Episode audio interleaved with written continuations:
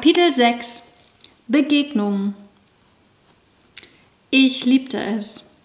Ich liebte London, das Gefühl der Freiheit und dort den ganzen Tag einfach zu tanzen.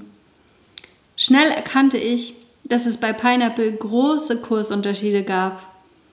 Es gab viele tolle Kurse mit grandiosen Dozenten und andere, die waren, ich sag mal, gewöhnungsbedürftig und eher lustig.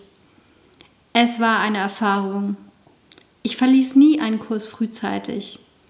Das hat mit einer Form von Respekt zu tun.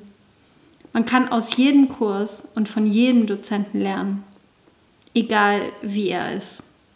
Außerdem lernte ich schnell, welche Kurse sich lohnen. Zwischendurch machte ich eine Pause auf dem Platz von Covent Garden. Das war so schön ein Kaffee in der Hand, einfach auf dem Bordstein sitzen und die Straßenkünstler dort beobachten. Total toll. Dann in die nächste Stunde. Ich fühlte mich so verrückt, frei, aber total glücklich. Dann traf ich jemanden, der noch verrückter war als ich. Ich stand auf dem Flur, wartend auf den nächsten Kurs. Neben mir standen zwei Mädels, etwas älter als ich. Sie unterhielten sich auf Deutsch, so kamen wir dann auch ins Gespräch. Die beiden waren mir gleich total sympathisch. Und Claudia erzählte mir, dass sie nur für einen Tag hergeflogen wären, um zu tanzen. Das würden sie auch öfter tun. Sie schwärmte dann von Kursdozenten, die ich noch nicht kannte und zu denen man unbedingt gehen müsste. Und wir redeten gar nicht so lange, denn der nächste Kurs begann. Da sie noch am gleichen Tag zurückflogen, war es auch nicht möglich, sich nochmal zu treffen.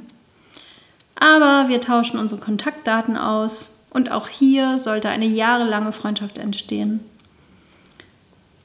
Ein Jahr später besuchte ich Claudi mit Freunden in Bielefeld in ihrem Tanzstudio.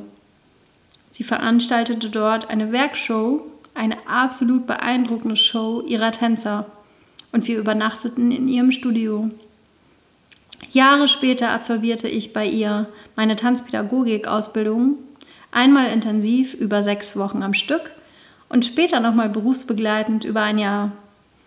Ich liebte Claudis Unterricht und ihre persönliche Art.